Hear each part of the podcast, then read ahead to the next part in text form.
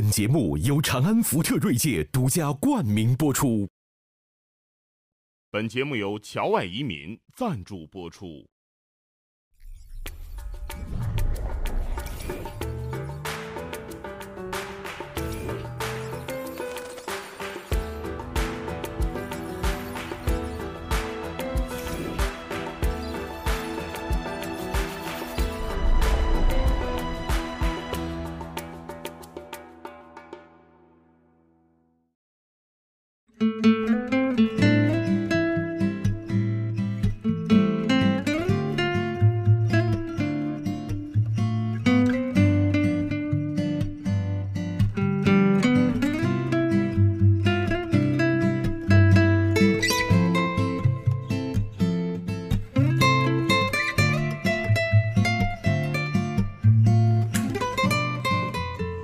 家辉，你得感谢我。家辉一上我们这个圆桌派啊，粉丝大增啊，而且你现你现在承认我们这个节目是有技术把难看的拍好看了。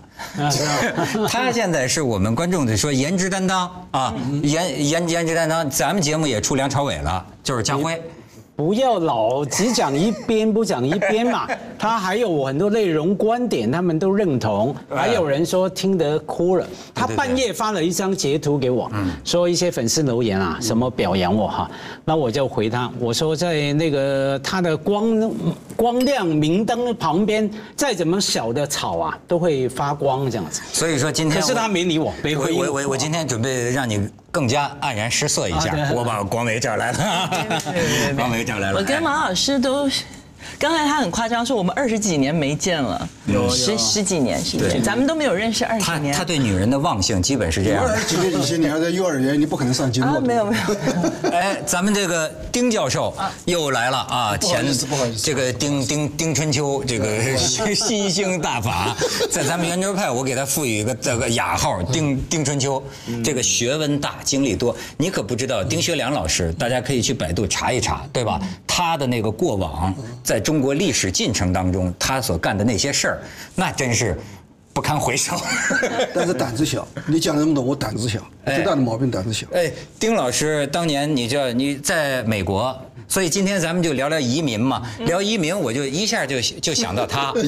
他当年你知道在跟名人啊曾经同居过，跟这个呃王小现在是李银河，李银河的夫妇呃这个已经去世的那个王，小波对吧？呃，他跟王小波呢曾经住在一个小楼里，而且呢，他住的那个房子啊，是他去美国李银河帮他租的。是李银河原来是我们一个单位的，哎，对，我做过以前是我们一个单位，但我那时候没见过他的面，你当时去美国，为什么让李银河帮你找房？就是因为我们是一个单位，而且我们是一个研究室。嗯，他比我早十个月到美国，嗯，拿的是同样的这种资助，是美国匹兹堡大学大学校长资助，所以我当时人家就说到美国去跟中国不一样，对吧？在中国我们这些单身汉是不交房费的，因为你住集体宿舍嘛。说到美国去那点钱哪能起付得起房费啊？你得找人帮忙啊，那不然你就坐到马路上。我想我们坐马路上给警察给抓起来啊，然后就托李银河找，两个真的给我们找到，找到了小阁楼，但我没你那个胆量，就把阁楼在外面再盖个楼，没那个胆。哎哎哎，这这这丁春秋，是一下就扎一针儿啊，一下扎一针儿。我来作证，他拆了，因为他拆了之后有抑郁症。整天说家辉，我越想越不服气，可是没办法，要守法是吧？然后又要看风水，又这个那个，你最后他看破了。不是这个这个是就因果嘛。当然，既然这个丁老怪揭发了我，对吧？我我也不怕给大家承认，因为这本身就是新移民的一个问题。对我今天我跟广美还说呢，我说聊移民，嗯，就主要是他们俩说，家辉在美国生活，呃丁老师对吧？后来广美也启发我说，咱们在香港生活也算移民呢，当然了最内地嘛，在香港生活这么多年你是台。湾吗？是不是？对，因为他们找我的时候，我现在想聊移民找我干嘛？我没移过民。后来一想，哎，不是，我好像也是一个算移民，还移了两个地儿。哦，所以你看，你比如说在咱们这个内地，呃，比如说有一些那个违章，咱们内地叫违章建筑，很多人家在阳台上盖一个盖一个什么，然后呢，你看我在香港。跑马地买一个这个房子，有那个天台。我买的时候啊，是这个人家卖给我的那家，上面是加建了一层，那已经加建了几十年了。但是呢，银行要给你按揭呢，按香港法律，你全得拆光。拆光了，我说我搭个这个简易棚嘛，我搭个简易棚，而且呢，你看这咱不了解人家这个本本乡本土的规矩，我就得问当地人，这就说明呢，问当地人你也得问对人。对。我问的是我的那个装修佬，然后那个我那个装修佬在香港装修四十年了，加加加上他爸老豆，说我老豆很有经验的，说这个薪金呐，就是钱建，说你这种性质的没有问题，不会管到你的。然后就是说我给你建啊，然后呢就是说你记着啊，屋宇署呢会给你发信让你拆，但是呢你不要理他。一般来说呢，就是说你要等到一封粉红色的信，粉红色的。那个时候你再拆，然后但是一通常到那个粉红色的信呢，已经两三年就过去了，哎，你就还能享受啊？所以我说好吧，你这装修老是哪个村儿的？新界的，新界的吧？对对对他拿了新界的法律，他拿的不是跑马地的。结果最后呢，就是说。给我信我都不理，不理不理不理不理。最后呢，粉红色的信一直没等到，等来了一封黄色的信。然后我一打开，这吴宇署现在检控你，请于四月二十七号到东区裁判署提堂，我成被告了，你知道吗？吓得我，我说你这怎么回事呢？哎，这 这个装修老就，哎，没有那个粉红色的信呢。他说，哎。不要紧，你赶快拆，好，这就赶快拆。拆了之后呢，就是说先认罪，你要要要要要要要法官大人，我都拆了，我都拆了啊。然后就是罚款不等，最后因为我呢还常在内地工作，人都不在香港，说花请一律师，花就花一万五请一律师，当庭罚款一万。所以你看，这说明我这算不算新移民的当然？新移民的，但你这个情况啊，比我们遇到那个情况呀要仁慈的多。我们刚到美国去的时候，听到的第一个对我们这个这这个震撼的，是两个韩国人，他跑到纽约去，在纽约餐馆里面打工，然后呢，纽约冬天很冷，他们想吃狗肉，说八四年想吃狗肉，结果他他他他们一一点英文都不懂，我们留学生嘛，多多少少还懂点英文，他跑到超市去去想买狗肉，超市怎么会在美国有狗肉呢？然后这两个哥们实在是熬不住了，就把人家那个宠物狗给偷吃了。哎呦，通过都知道这两个人并不认为是犯罪行为，关键问题在这里，就跟你一样，钱奸一样，他并不认为这个是违法的。他们把那个狗吃了以后，就把那个骨头就剥一剥以后，就扔到他们那个前面那个垃圾桶里面。结果人家后来又找找找，终于找到了，一找到以后，这两个判了六个月。哦，本来说还要判的更多，不是他不认为是违法，是说不认为吃狗肉违法，还是不认为偷人家东西违法？他们认为不认为偷狗谁都知道违法，他们不不认为吃狗肉是违法，他们更不认为偷人家狗是法上加法。所以所以对啊，没有。其实文涛你是那个科技进步的受害者。我觉得因为这几年啊特别严格，因为有航拍，嗯，他们那个政府执法，真经常你以为他在小孩子在玩嘛，没有，他在执法。放个飞机看看你们这种豪宅啊，谁 谁这违章建筑，那我那不就抓嘛算豪宅好吗？其实他都不需要航拍，他那个都有纠察队，你的邻居就是纠察队了呀。纠察你队说那个像北京人讲的这个什么小脚老太太是吧？对呀、朝阳 朝阳，北京有朝阳大妈，跑马地也有香。港有爱投诉的市民，是吧？哎，广美，你看，你能分享分享吗？就是说，这个移民怎么适应新环境？我我为什么找我谈这个话题的时候，我根本就没有意识到说我自己其实也是个移民，曾经是一个新移民，因为我我觉得。我我是属我老觉得我是属于这个宇宙里面的，就是你把我放到哪里，我就会用最快的速度自得其乐的，我就把我自己当成自己人了。家辉也是跟这个丁老师一样，是移民你在美国也当过生活多少年？我不算移民了，因为我经常这样分开，移民跟移居是两回事哈。移民的话，你就是有一点连根拔起的感觉，至少是一个长期的嘛哈。然后呢，你跟那个环境建立关系。那我在美国几年就是移居嘛，我从我去的第一天我就清楚。我不会在这里拿什么绿卡、拿护照，不会。为什么呢？我学完就走，因为英文不好啊，很憋啊。很逼啊！那我也而且我就是爱吃狗肉嘛，以前 没有了，我不吃狗肉，不要这样看我，我配合丁老师的呃口味而已。你你只是爱偷狗，叫鸡鸣狗盗之徒，在哪儿都好混。精明啊，不是。然后呢，那个后来当讲师也拿了最佳讲师，那学校呢看我毕业的时候就叫我说，哎，要不要考虑？假如我留下来呢，他们会替我办。那我只有当天也考虑了两个钟头而已。那我觉得我英文还是不好，留在那边八年了，有时候讲课我还一边讲一边心里在笑。心里想，这些洋鬼子学生真的听得懂我说什么吗？然后我就决定不要了，我就回来香港闯荡江湖。而且那时候刚好一九九七年嘛，我就想回来见证这么重要的这个时间。就是确实说的啊，这个英文不好是不是头一个问题？呃，我想比英文不好更严重是钱的问题。如果你钱很多的话，英文不好，你照样可以到处移民。呃，然后就听人家的话说，你要想学好英文，在美国，但有两个途径，你看你愿意选哪一个？哎，第一个，不管什么女的，只要愿意跟你两个同居，都可以。哦。然后呢，你跟他学英文，你是吧？你给他干活。谁给你出的这个主意？就是美国同学啊。啊，这美国同学不错。李银河，我觉得是李银河，李银河，没错。呃，第二个呢是最简单的，我采取了第二个办法。他说你啊。买一个最便宜的黑白电视机，因为那个彩色电视机很贵的。然后你有事没事儿，电视机开着，在里面听那个脱口秀。其实我刚来的时候呢，我的我的英语大概就十句话而已，但是因为那个时候。而且很穷啊，特别穷。虽然凤凰给了我一份我这辈子从来没有挣过的高工资，真的？那当然。你以前得穷成什么样啊？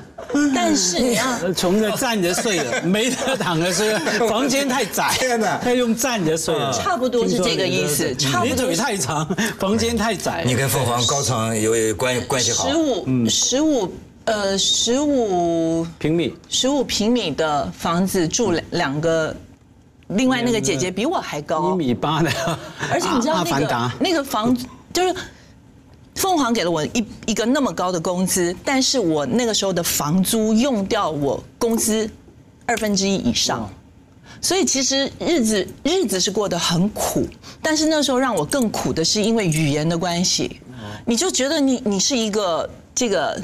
这个叫什么？有有口难言的这么样的一个人，你要知道啊，有这种感觉吗？有这么厉害吗？九六年的时候，九六你讲你要去问路啊，那个香港人一听你说普通话，是直接弹开来，他害怕。呃，为什么？不。我我不晓得要抢抢他钱呢？不是不是不是，非法移民。他怕他割割他的肾。我还记得那时候，我是在我在一栋大楼里面，那个大楼里面有一个屈臣氏，我想说，哎，他应该很容易可以回答我问题，我就跟他，对不起，我可不可以？我话都还没说完，他真的直接就从那个店门口弹到最里面去。我我觉得在那个年代就是。我跟你说，这个在当年呢，这个实际到今天也可能也有残留，就是香港人啊，是对我们从内地来的人，是有些人是有一些瞧不起的。这种瞧不起，你知道吗？我的一个心灵的一个伤害，我还曾经记得，就是今天香港有名的一个女明星，我当年刚来香港的时候，呃，港台给我们录一个那个广播剧，因为我原来也是广东电台的，然后就这个香港的这个这个女歌星啊。跟我一起录，你知道吗？这不是一个那种立杆的那个麦，就是到了我的台词儿，哎，我我我上去录，到他的，就所以我们俩必须并排嘛。你知道，我当时就是一个很明显的感觉，他他拿他拿这个纸巾，我们两个一凑到话筒的时候啊，他这样，你知道吗？我很就是我很敏感的，我就觉得他觉得我臭。非典，非典，不是不是，他就是臭不臭呢？那时候不是臭啊，就是那 也不注意，不不注意个人卫生，好好好几天不洗头，对吧？但是我就感觉就是哇，我说你至于吗？在这儿，哎，录完了什么什么，啪，马上弹开我，就像你你说的这让，我想起来，就我说我是什么瘟疫吗？就是我不认为他对我是有任何歧视，我觉得更多的是因为。毕竟香港的官方语言英文跟广东话，他听到一个陌生的语言，而且我真的觉得那个九六年可能对他们来讲，这个普通话还是比较陌生而且有距离的。当他没有办法帮助你的时候，他第一个反应就是先弹开。我跟你不同，我就是我当刚到香港来之前，因为我在广州七年，所以呢，你也会说白话的呀識聽唔識唔係唔係識聽唔識講，嗯，就是，但是你会听啊，你就认为你會講。嗯，其实我们在广东电台的时候，大院里是讲普通话的，但是我始终认为这不难，所以呢，我就到了香港。香港就是我们公司这个著名的这个故事，我冲着一个叫 Jo Johnny 的一个撰稿啊，我哗给他砍了。半个小时，最后就教你说：“ 哇，窦先生，你的国语东莞口音很重啊。”所以我觉得，无论你是要移移民也好，移居也好，我觉得你要做好心理准备，脱离自己的舒适带。我觉得这个这个心理准备是需要有的，就是说你要嗯放下很多的这种，这个尊严吧，要去学当地的语言。我当年学。广东话的时候没少受罪啊，连女孩都欺负我。我们到茶餐厅去点菜，他们就哎哎，你点吧，我想吃那个点一盘那个菜心。嗯，他说点点，跟他讲说，哦要除衫。哦，除衫。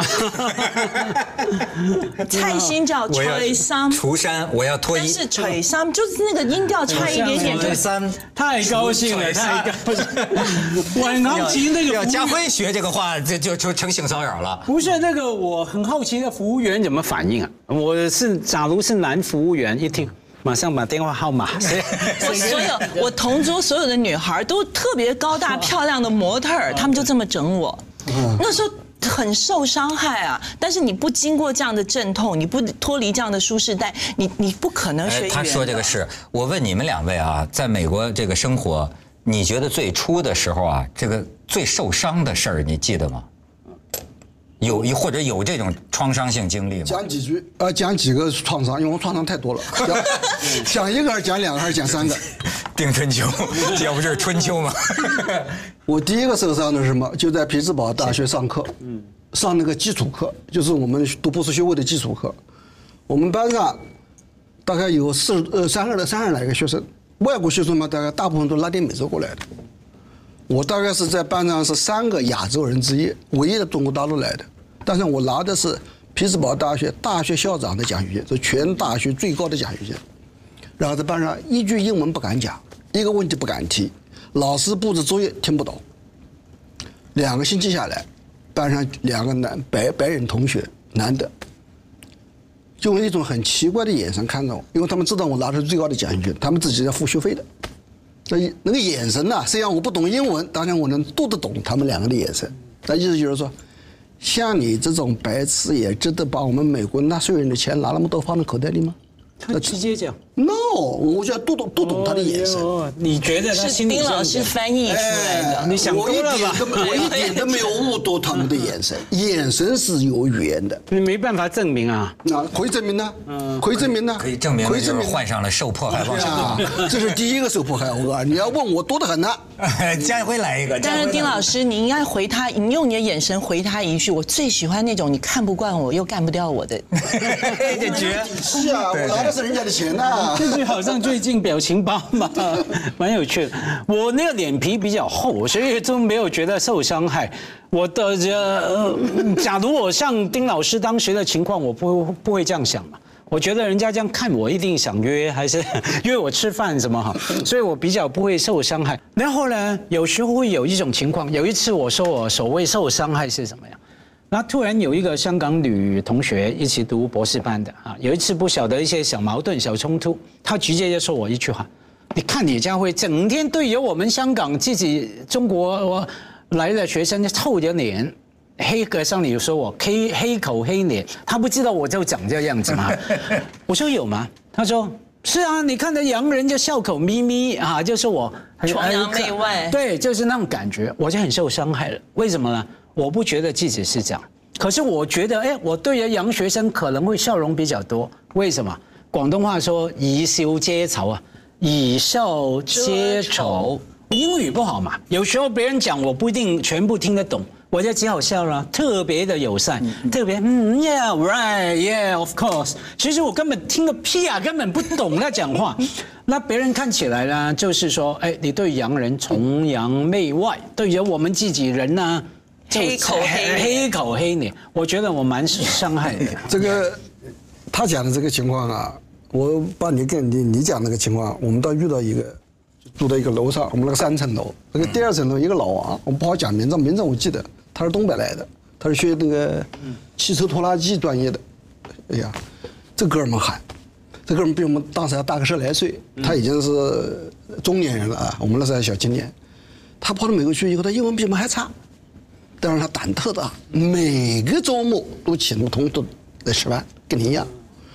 他后来临走的时候啊，就做了一件特别有趣的事儿，是在匹兹堡，人人皆知，就就是华人呐、人人皆这个。他出去的时候，他已经立定为回来以后要当院长。嗯嗯。他走的时候，他还是个副系里的副主呃副主任，所以呢，干部说你到美国去，美国很腐败，呃要注意不要给资本主义生活方式辐射，回来以后就麻烦了。然后他临走的时候，就跟那个学校的那个卫生所啊，要了一大堆的那个避孕套、卫生套，就不要把坏的毛病带回来。嗯嗯嗯。然后随着他跑到美国去以后，哎，好像好像没什么机会用，至少是我们的感觉是这样。他是访问学者，就是十个月就要回去了。不，我们是读学位嘛。临走的时候呢，我们到美国去跟美国人学，就是叫 yard sale，就临走的时候就是把那个不要的东西嘛，就放在那个前前面花园里卖掉嘛。哦，他把所有能够东西拿的都卖，其中呢就包括来带上一大包的避避孕套，啊放在。过期了吧？我们一看以后就就就就就傻眼，说老王啊，这个东西不能卖，因为这个传染传染病啊。他说我这也没用过。我们讲人家也不知道呀，美国人不知道啊，你这个在美国卖了，也不在中国卖。哦，他想我想起来了，他马上回去以后就拿一个大白纸牌儿然后就用大那个粗的那个笔啊就写个 never used，从来没用过，没用过。那才精彩了。这这就有像有些观众这个黑我说我的大脑最值钱，因为是新的，从来没用过。哎但是这个我我我现在插一个题外话，这句话没用过，可以很幽默哈，黑你，可以很哀伤的。有人说全世界最短的小说是什么？从来没用过。对，没错，就是那个海明威写的，据说是他写的。那么就是说那个两句话，就是那个呃一双一双婴儿鞋子啊，这是 baby shoes never used，就是一双婴儿鞋从来没用过。哇，就很多故事啊，很多想象，对不对想象？那当然，对，到到底怎么回事啊？到底怎么回事是买了浪费吗？还是那个婴儿很不幸去世？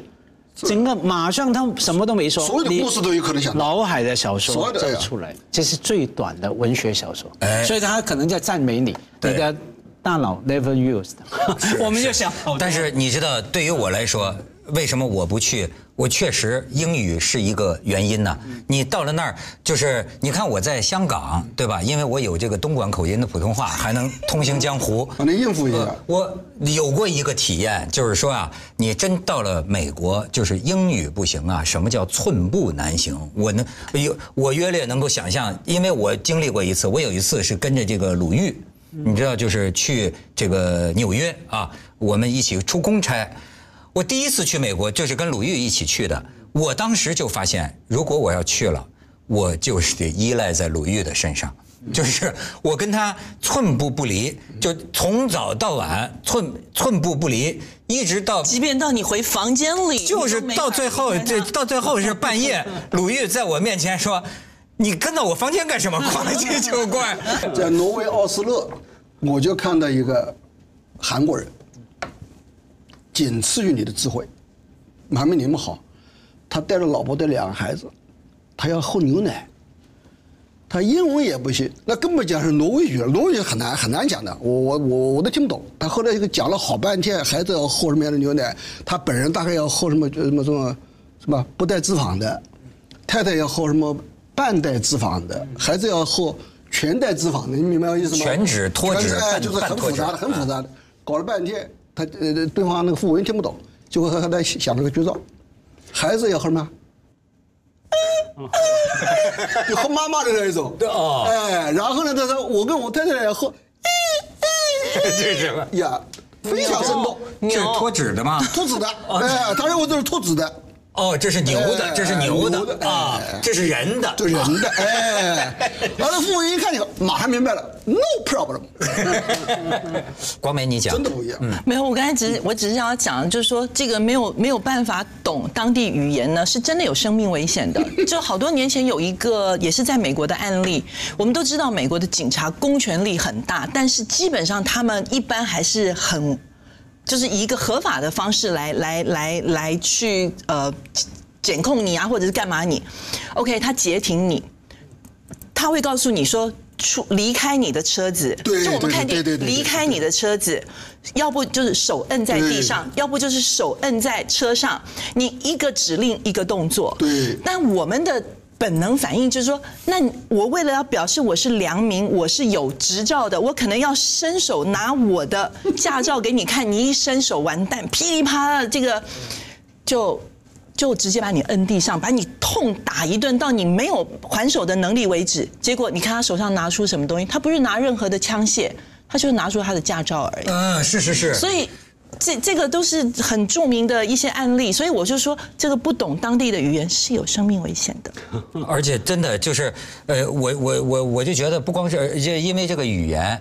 而为什么你比如说你像这个出国移民，虽然我没办过这个手续，但是我去过一次香港，不，我不用我不用试一下。我跟你说啊，我们公司我出公差去美国都被美国领事馆拒签了，就香港这个美国领事馆，哎，我就跟家辉说的，说对对老外对对笑笑脸相迎啊，我。我们去派我去公司，派我去美国去主持一个什么美国赛区的一个选美比赛，你知道吗？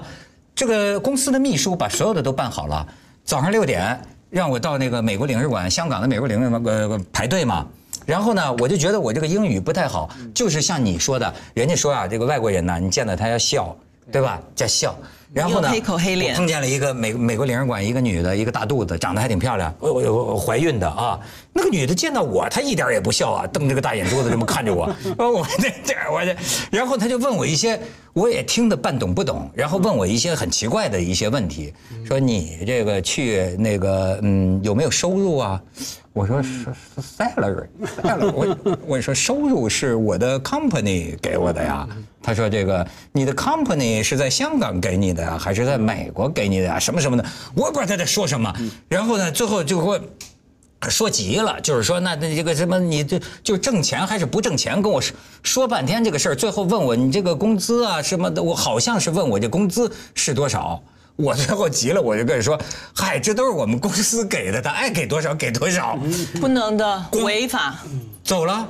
就最后我们公司秘书就说怎么回事？这我都给你弄好了，你出公差给拒签了。后来他就说我后来就是他们又找这个美国领事，香港美国领事，那个美国领事后来就就就说哦，说这个女的啊。就是首先，他怀疑我动机不纯，他怀疑我要去美国打黑工，然后呢，说关键的一个怀疑就是说没有理由的冲他呲眉呲眉笑，因为谄媚，他是觉得心里有鬼。那我我跟你讲，我记得以前经常跟朋友讲，这种误会啊，可大可小嘛。我生平第一次去美国去夏威夷，就是差不多那种语言的误会、表情的误会，还有行为的误会。干嘛呢？我下飞机，你要检查行李，入境那个高大威武的白人警察哈，那个海关看我那个那个行李。然后瞄我几眼，我也是这样对着他笑嘛。我们看到老外都是笑嘛，哈，哎，那这样，这扎扎扎的挤眉弄眼的这样笑哈。然后呢，他突然本来对我笑，突然不笑，凶起来，脸凑起来，我说干嘛呢？然后还找了几个人过来把我抓进房间，搜身，全身搜，身体所有的部分你能想象的他都搜了。那我无所谓嘛，我清白嘛，身正不怕影子歪的。大家搜完之后身体不清白了，没关系，因为我心里想，好啊，you ask for 的，你要求的，反正我坐完飞机那么脏，你要看就看嘛，这样。然后呢，收完之后什么都没有嘛，清白，那出去，那老外也很好。那给我道歉说啊，抱歉哈，的给你带来麻烦。我说到底 what's going on？发生什么事啊？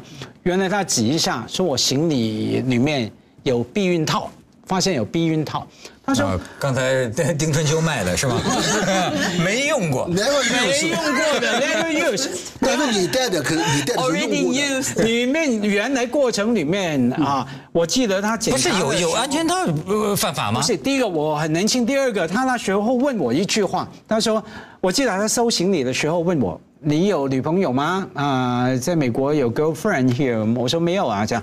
然后呢，他怀疑，原来他怀疑我用安全套来运毒，哦藏在身体什么地方哦？因为他说你没有女朋友，怎么会自己从香港过来要带着安全套100多呢个？那他没有就了解家辉的过。所以以后我都警告年轻的朋友过关要小心啊。所以你看，听上听这个移，民呢，你看我看这个字，这个侨外移民，其实中国人这个侨字啊是很有意思的。最早的是一个人，这个地方是那个桥，那个乔装打扮的桥，你晓得吧？对对。所以你要移民的话，恐怕就是跑人家国家去乔装打扮，又伪装出来，哎。所以有才有这么多问题，你知道吗？谁给你的这个植入广我告？我想起来，刚想起来。丁老师今天能发财，我帮你要，我帮你要。哎，但是你你讲，对不起，就是说每，就是说我们刚才讲到，就是说当地除了语言之外，法律这件事情，我们刚才也有了一个很很重要的例证。嗯，你知不知道在美国？我不晓得你有没有带你的随从或者是助理去过美国？随从我听起来像个贵族是吧？没有，他出门是十几个。我 我就是鲁豫的随从啊。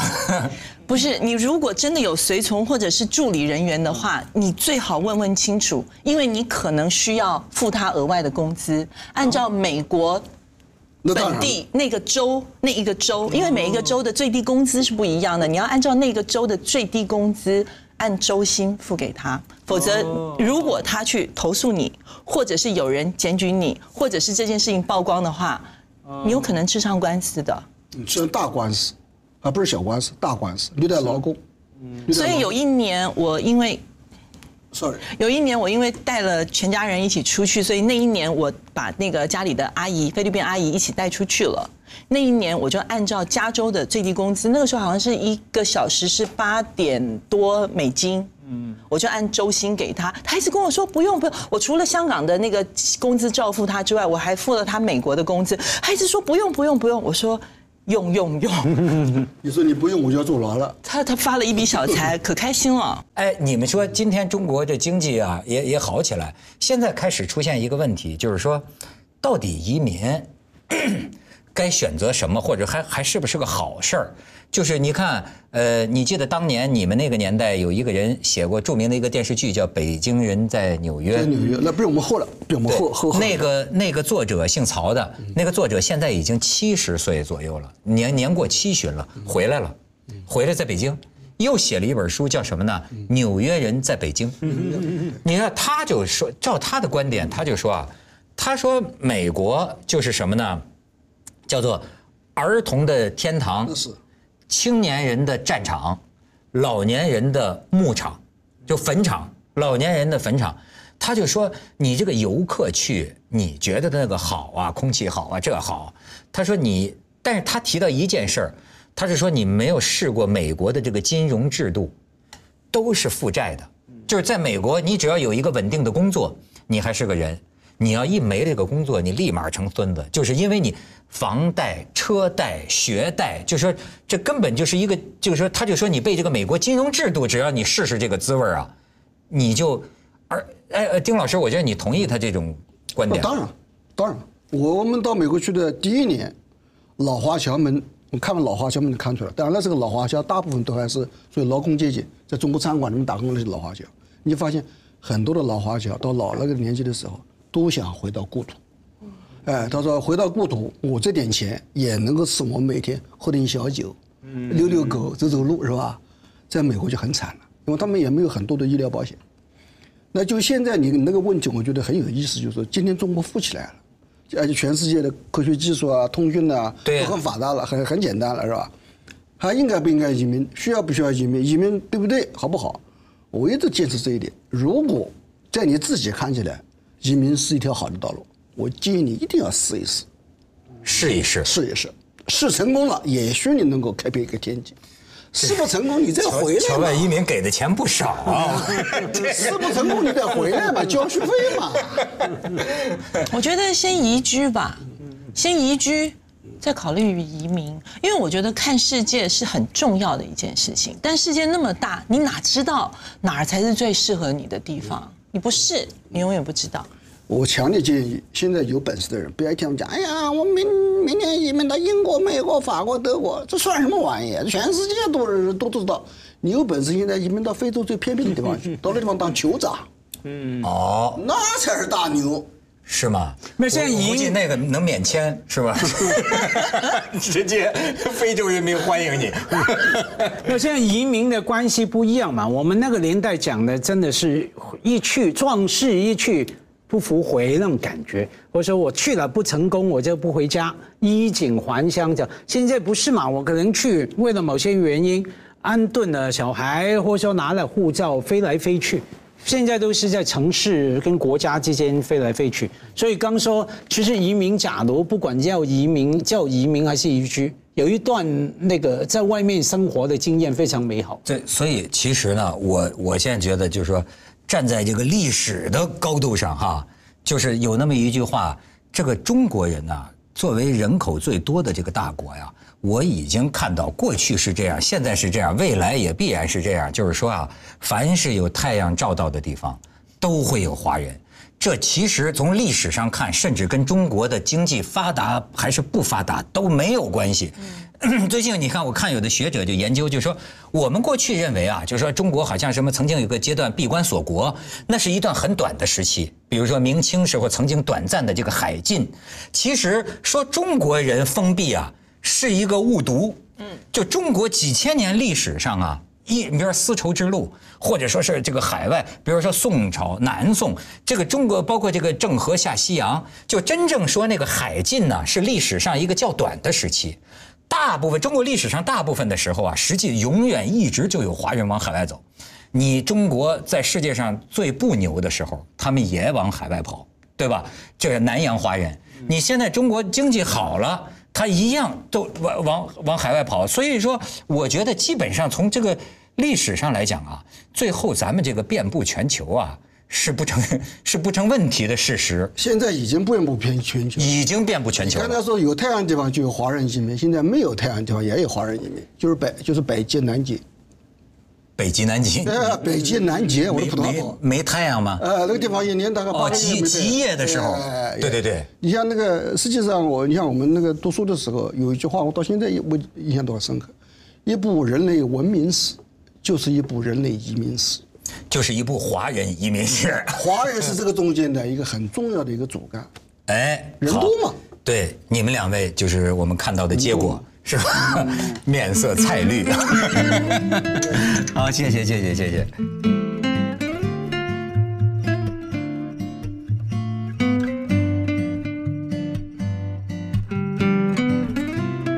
当年你知道，在跟名人啊曾经同居过，跟这个呃王小现在是李银河，李银河的夫妇呃这个已经去世的那个王小波。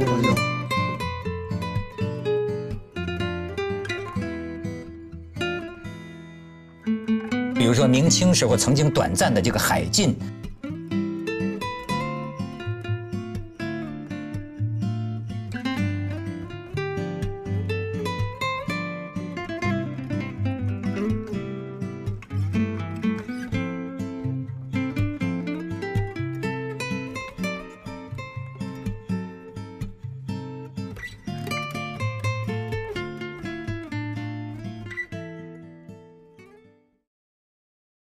世界很酷。